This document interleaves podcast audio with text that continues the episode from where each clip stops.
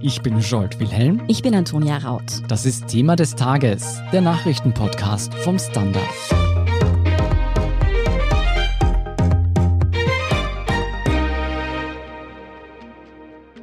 Wir und vermutlich ziemlich viele andere Menschen in Österreich fragen uns das, seit das Ibiza-Video herausgekommen ist. Wie war das wohl damals zwischen Kanzler Kurz und Vizekanzler Strache? Wie ist es abgelaufen? Genau, wie war vor allem die Stimmung kurz bevor und nachdem die Bombe platzte? Und was wusste speziell der Kanzler über das Video? Jetzt sind die Chatprotokolle aus dieser Zeit veröffentlicht worden und man muss sagen, die geben nicht nur wirklich interessante Einblicke rund um die Veröffentlichung des Ibiza-Videos, sondern vor allem auch generell in die Kommunikation zwischen ÖVP und FPÖ. Mhm, aber was die Protokolle nun wirklich für Strache und Kurz und vor allem die Ibiza-Ermittlungen bedeuten, das erklärt uns Fabian Schmidt vom Standard. Fabian, lange haben wir darauf gewartet. Wie kamen diese Chatprotokolle denn jetzt an die Öffentlichkeit? Ja, also es gab darum schon länger Streit zwischen den Oppositionsparteien im U-Ausschuss und der Justiz. Es ist so, dass diese Chatprotokolle von sichergestellten Smartphones stammen und all diese Chats, die jetzt rausgekommen sind, sind nach Ansicht der Ermittler nicht strafrechtlich relevant, zumindest derzeit nicht, und haben deshalb keinen Eingang in einen Strafakt gefunden. Und eigentlich liefert die Justiz ja nur die Strafakten an den U-Ausschuss.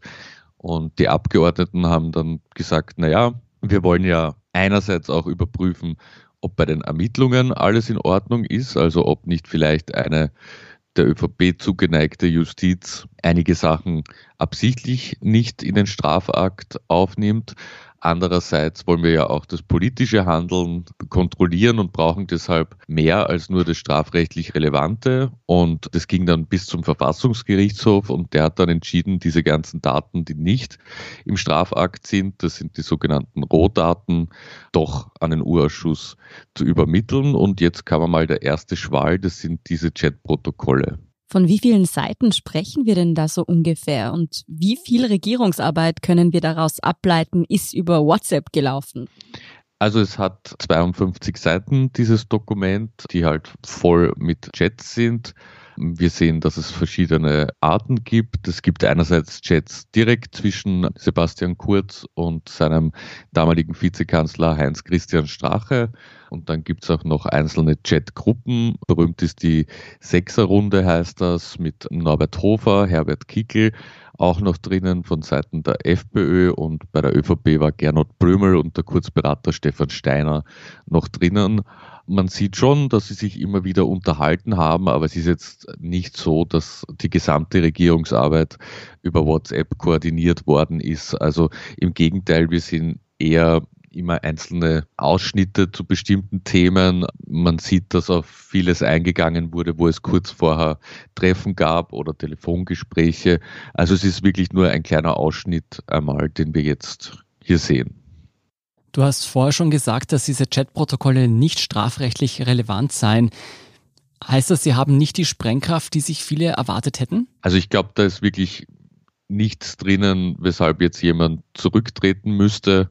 Da ist jetzt natürlich, wie gesagt, nichts strafrechtlich Relevantes. Es ist jetzt aber auch nichts drinnen, was wahnsinnig unmoralisch wäre oder was für große Aufregung sorgen würde. Also man muss wirklich sagen, die von der Opposition erhoffte Bombe ist es auf keinen Fall.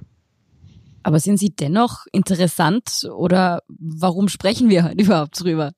Also ich glaube, prinzipiell sind einmal fast alle Chats zwischen zwei fremden Personen interessant. die man lesen kann. Was machst du sonst in deiner Freizeit?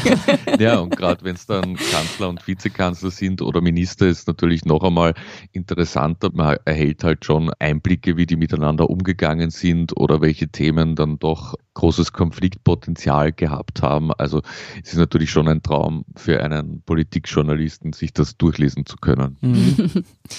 Wie würdest du denn den allgemeinen Unterhaltungston zwischen den Koalitionspartnern beschreiben? Hat man den Eindruck, dass die beiden sehr vertraut waren oder war der Tonfall sehr formell? Nein, also man hat schon das Gefühl, dass die sich durchaus mögen auf einer kollegialen Ebene, dass sie gut miteinander können. Natürlich, also ich glaube, es ist relativ normal, wie in einem größeren Unternehmen, dass man schon immer wieder auch schärfer wird, wenn es irgendwelche Probleme gibt, aber dass man sich gleich auch ein bisschen vielleicht aufzieht oder dass man Späße macht über unbeteiligte Dritte.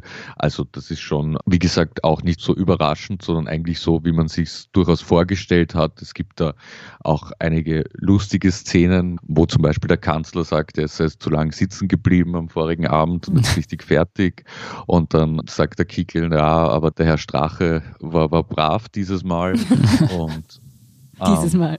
Der sagt dann, jeder braucht halt das Ventil manchmal und dann ermutigen quasi alle dazu, dass der jetzige Finanzminister Gernot Böhmel, dass der ein bisschen aus sich rausgehen muss öffentlich und so. Also das ist schon sehr nett zu lesen. Wissen wir, wo Sie waren? Ich bin mir da nicht ganz sicher, aber es gab eben in dieser Chatgruppe mit diesen sechs Personen gab es dann auch immer so sechser Runden. Die haben sich dann immer abwechselnd daheim bei jemandem getroffen, der hat die bewirtet. Das wissen wir auch aus dem Urausschuss, weil da erstaunlich viel Zeit auf die Frage verwendet wurde, ob der HC Strache beim Herrn Kurz in der Wohnung rauchen durfte oder nicht. durfte er nicht. Er war dann am Balkon und dann war die Frage, ob da jetzt irgendwie das Geschick des Landes am Balkon beim Rauchen ausgemacht wird. ist natürlich schon sehr interessant, wer da bei wem diniert hat. Aber was erfahren wir denn von den Chatprotokollen so über die türkisblaue Regierung? Also was vor allem im Nachhinein betrachtet interessant zu lesen war. Also es war dann doch weniger harmonisch, als man es nach außen hin verkaufen wollte. Also das türkisblaue Projekt, da gab es schon auch einige Konflikte, zum Beispiel eben rund um die ORF-Reform. Da wollte ja die FPÖ mit aller Kraft, dass die Gießgebühren abgeschafft werden. Und da merkt man schon, dass da die ÖVP nicht unbedingt mitgehen will. Da gibt es dann auch immer Szenen, wo gestritten wird miteinander. Vor allem ärgert die jeweils anderen immer, wenn jemand ein Interview gibt oder etwas an die Medien spielt. Da ist auch dieser Satz, den wir jetzt als Titel genommen haben bei unserer Online-Geschichte, wo der kurz an Strache schreibt, bitte verkauf mich nicht für total deppert. da geht es darum, dass die FPÖ offenbar, also das unterstellt ja zumindest die ÖVP, ein paar Sachen aus dem Wirtschaftsministerium rausgespielt hat. Mhm. Und die FPÖ streitet das dann ganz vehement ab und sagt, die ÖVP war das selber. Und dann sagt er kurz eben so, naja, komm, verkauf mich nicht für total deppert. Das war schon ihr. Also ja, und bei der Mindestpension zum Beispiel merkt man es auch, das ist dann die große Frage 1200 Euro, ob das brutto oder netto gemeint war, was sie sich ausgemacht haben. Mhm. Da hm. gibt es dann auch ein paar Vorwürfe, so quasi du stehst nie zu deinem Wort oder du hältst dich nicht an deine eigenen Vereinbarungen. Aber ich würde sagen, das ist alles sehr im Rahmen dessen, was man sich auch vorstellt in der Regierung. Also ich nehme an, dass der jetzige Vizekanzler Werner Kogler und der Kanzler auch immer wieder solche Meinungsverschiedenheiten haben werden. Mhm, aber das waren ja nicht die einzigen Streitpunkte in der damaligen Regierung. Ich kann mich erinnern, im Fokus der Medien standen vor allem die Vorwürfe des Rechtsextremismus gegen die FPÖ. Worum ging es da konkret? Ja, also es gab ja dann im, im Frühjahr 2019 den schrecklichen Terroranschlag in Neuseeland, wo der Täter über 50 Menschen in zwei Moscheen ermordet hat. Und dann kam man drauf, dass der Kontakte gehabt hat zur österreichischen identitären Bewegung und der auch gespendet hat. Und dann gab es ein paar Wochen, wo ganz intensiv die vielen Verflechtungen zwischen FPÖ und identitärer Bewegung medial und politisch analysiert wurden. Und da merkt man schon, dass das die ÖVP und auch den Kanzler sehr gestört hat. Genau zu dieser Zeit kam ja dann auch das sogenannte Rattengedicht, wo ein Lokalpolitiker der FPÖ aus Braunau Migranten mit Ratten verglichen hat, wobei man sagen muss, dass das ganze Gedicht quasi in Rattenperspektive geschrieben wurde, aber es war dennoch unerträglich eigentlich und deshalb ist auch zu lesen, wie sich Kurz da auch aufregt. Strache regt sich dann wiederum darüber auf, dass Kurz darüber spricht mit Medien und quasi die FPÖ da kritisiert. Kurz meint dann, naja, ich glaube, in Summe habe ich mich sehr fair verhalten und sagt halt, dass es von da bis New York Medienberichterstattung dazu gibt und alle fragen, wie lange schaut Kurz noch zu. Und Strache gibt ihm dann sogar recht und sagt, so ein Spin ist leider gar nicht gut. Und später ist aber auch ganz lustig, wünscht sich Strache quasi, dass Kurz einmal an die Öffentlichkeit geht und sagt, ich kenne jetzt die FPÖ-Spitze schon seit über einem Jahr in der gemeinsamen Koalition und da ist kein Rechtsextremer dabei, aber dieser Wunsch wird ihm quasi nicht erfüllt. Mhm. Aber wie geht's dir denn jetzt, wenn du doch jetzt fast zwei Jahre später diese Dinge mitbekommst? Unterscheidet sich, was da intern kommuniziert wurde, sehr von dem, was nach außen transportiert wurde? Ja, also man muss schon sagen, es gab offenbar schon ein bisschen mehr Streit, als man gedacht hat. Ja, also es war natürlich klar, dass jetzt diese Message Control, sagt man ja gern, also dieses, es wird intern ausgeschnapst und dann nach außen gemeinsam verkauft, dass das jetzt nicht so tausendprozentig friedlich ist die ganze Zeit. Damit konnte man schon rechnen, aber wenn man so liest, gab es schon um, wirklich gröbere Konflikte, vor allem gegen Ende hin dann. Also das ist schon ein bisschen überraschend gewesen, aber jetzt, wie gesagt, das ist jetzt auch nichts, wo man sagt, das ist unvorstellbar, dass die trotzdem noch weiter in der Koalition blieben von der Heftigkeit des Streits. Also etwas überraschend, würde ich sagen. Mhm. Dann würde ich sagen, wir kommen zum finalen Konflikt dieser Koalition. Geht denn aus den Chatprotokollen hervor, dass Kurz oder die ÖVP in irgendeiner Weise von den bevorstehenden Veröffentlichungen des Ibiza-Videos wussten? Nein, also nicht über das hinaus, was man eh schon weiß, also dass Strache vorab Bescheid gegeben hat und dass dann eben Süddeutsche Zeitung und Spiegel, die zum Ibiza-Video recherchiert haben, kurz vor der Veröffentlichung auch noch Fragen an die ÖVP, also an Sebastian Kurz geschickt haben. Aber wie lief dann die Kommunikation zwischen Strache und Kurz ab in diesen entscheidenden Stunden, vor eben das Ibiza-Video hochgegangen ist? Ja, also das Ibiza-Video ist am Freitagabend veröffentlicht worden und am Tag davor, am Donnerstag zu Mittag, sagt eben so Strache quasi das erste Mal, hey, wir müssen reden. Und die beiden versuchen dann einen gemeinsamen Termin zu finden. Da gab es bei Kurz ein privates Hindernis, dass man jetzt sehr flexibel einen Termin findet. Also er hat eh schon öfter erzählt, dass zu dem Zeitpunkt, glaube ich, seine Großmutter recht krank war und er eigentlich sie besucht hat in der Zeit in Niederösterreich und sie machen sich dann quasi ein Gespräch am frühen Abend aus und Kurz ist da irgendwie schon ein bisschen misstrauisch und fragt halt so irgendwie, ist das schlimm, kommt da was Schlimmes? Mhm. Und Strache meint dann nur sehr mysteriös und mehr unter vier Augen erst. Und die beiden sprechen dann offenbar miteinander und dann kurz danach erhält der Kanzler die Medienanfrage von Süddeutschen Spiegel und wird dann wieder mehr nervös und sagt, können wir noch einmal miteinander mhm. sprechen? Und Strache sagt dann, heute geht nicht mehr. Und dann fehlt für den Tag der Veröffentlichung jegliche Kommunikation. Das dürfte, glaube ich, entweder im persönlichen Beisammen sein oder per Telefonaten abgelaufen sein. Mhm. Und dann gibt es eigentlich nur mehr ein SMS, nachdem das Video draußen war, spät in der Nacht dann, wo Strache quasi erklärt, wie jetzt die nächsten Schritte sind. Also dass sie jetzt nur immer an seiner Rede tüfteln, die am nächsten Tag halten wird und dass sie dann sprechen und dann quasi weiterschauen. Ja, wie es dann mit der Regierung weiterging, ist ja bekannt, die ist geplatzt. Aber wie ging's persönlich zwischen Strache und Kurz weiter? Gab's da einfach Funkstille oder war da nochmal Kontakt? Also wenn man sich diese WhatsApp-Nachrichten anschaut, dann eher Funkstille. Es gab einen kurzen Kontakt dann noch und zwar wollte da offenbar Sebastian Kurz dem HC Strache zum Geburtstag gratulieren. Das war am 12. Juni, also ungefähr einen Monat nachdem die Koalition geplatzt ist und Strache erzählt ihm dann, dass er schon weiter ist und um die Recherchen, wer hinter dem Video steckt und dass es der Horror ist gerade für ihn. Und sie machen sich dann, glaube ich, auch noch ein Telefongespräch aus, aber mehr ist dann hier nicht mehr zu sehen. Kann man sagen, dass Strach und Kurz eine Kollegialität aufrechterhalten haben? Also es geht aus dem jetzt nicht wahnsinnig hervor. Wie gesagt, es gibt diese Geburtstagsgratulation, die versuchte, aber sonst ist es jetzt nicht so, dass sie sich noch viel über die Ereignisse unterhalten. Mhm. Also gar nicht.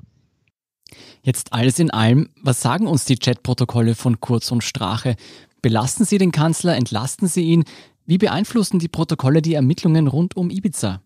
Also ich glaube, das ist alles sehr gut verkraftbar für Sebastian Kurz und auch für Gernot Blümel, also für die zwei jetzt noch tätigen Regierungsmitglieder, auch für Norbert Hofer oder Herbert Kickel. Wie gesagt, nichts, was so schlimm wäre, dass da irgendwie ein Rücktritt im Raum stünde Im Gegenteil, also ich finde, dass eher menschliche Facetten noch dem öffentlichen Image hinzugefügt werden.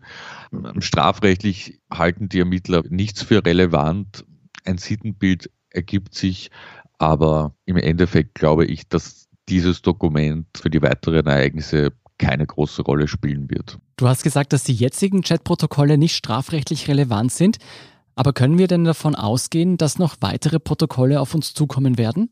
Ja, also ich meine, das ist natürlich ein bisschen eine Blackbox, was bei den Ermittlungen passiert, auch wenn es immer heißt, Journalisten werden so gut informiert. In Wahrheit ist das natürlich nicht so, dass wir jetzt wissen, genau, was jetzt bei Ermittlungen passiert und was die nächsten Schritte sind. Aber es ist so, dass noch immer Nachrichten ausgewertet werden, die von den teils schon 2019 sichergestellten Smartphones stammen. Also am Handy vom heutigen ÖBAG-Chef Thomas Schmid sind, glaube ich, über 300.000 Chatnachrichten. Hm. Und gleichzeitig ist es auch so, dass wenn dann etwas Bestimmtes gefunden wird, das war ja zum Beispiel all das, was die Ermittlungen gegen Gernot Blümel ausgelöst hat, war sogenannter Zufallsfund. Also danach haben sie nicht gezielt gesucht, sondern es ist ihnen am Handy vom ehemaligen Novomatic-Chef Harald Neumann aufgefallen. Und dann werden natürlich wieder alle anderen Chats durchsucht nach Hinweisen, Indizien für diese konkrete Problemstellung, für diese konkreten Verdachtsmomente. Das heißt, natürlich kann da immer noch sehr viel passieren auf den Smartphones und es kann immer noch auch viel kommen mit diesen sogenannten Rohdaten. Es gibt zum Beispiel offenbar auch viele Chatnachrichten zwischen Sebastian Kurz und Thomas Schmid und die sind dem Vernehmen nach schon ein bisschen aufregender mhm. als das, was bislang gekommen ist.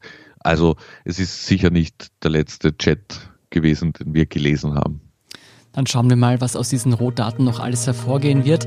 Vielen Dank, Fabian Schmidt, für diesen Einblick. Danke. Wir sind gleich zurück. Guten Tag, mein Name ist Oskar Bonner. Wenn man in stürmischen Zeiten ein wenig ins Wanken gerät, den eigenen Weg aus den Augen und die Orientierung verliert, dann ist es sehr hilfreich, wenn man etwas hat, woran man sich anhalten kann. Der Standard, der Haltung gewidmet. Jetzt gratis testen auf Abo der Standard AT. Und hier ist, was Sie heute sonst noch wissen müssen. Erstens. Impfexpertinnen des Gesundheitsministeriums haben am Dienstagvormittag einen aktuellen Einblick zu den Impfungen in Österreich gegeben. Aktuell stehe man bei etwas über 800.000 verabreichten Impfungen. Die Million erwartet man noch diese Woche zu knacken. Weiters zerstreuen die Expertinnen Sorgen bezüglich des AstraZeneca-Impfstoffs. Ein Todesfall, der zehn Tage nach einer Impfung erfolgt war, wird gerade untersucht. Doch wer geimpft sei, müsse keine Angst vor Tod oder Krankenhausaufenthalten haben. Komme es trotz Impfung zu einer Covid-Infektion, sei der Verlauf milder. Zweitens, Russland und China wollen eine Mondstation errichten. Die beiden Staaten wollen sich dafür zusammentun und haben dafür eine Absichtserklärung unterzeichnet.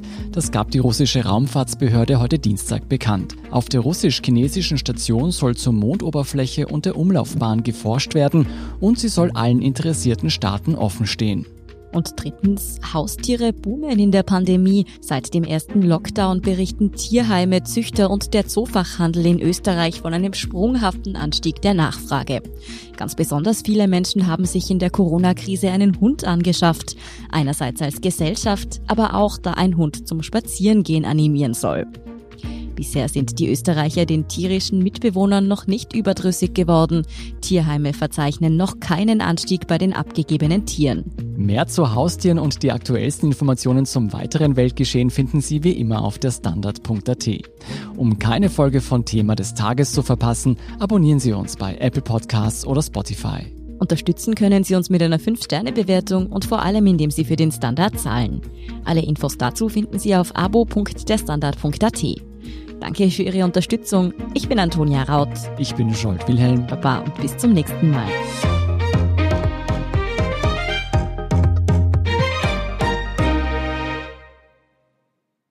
Guten Tag, mein Name ist Oskar Bonner. Wenn man in stürmischen Zeiten ein wenig ins Wanken gerät, den eigenen Weg aus den Augen und die Orientierung verliert, dann ist es sehr hilfreich, wenn man etwas hat, woran man sich anhalten kann. Der Standard, der Haltung gewidmet. Jetzt gratis testen auf Abo der Standard AT.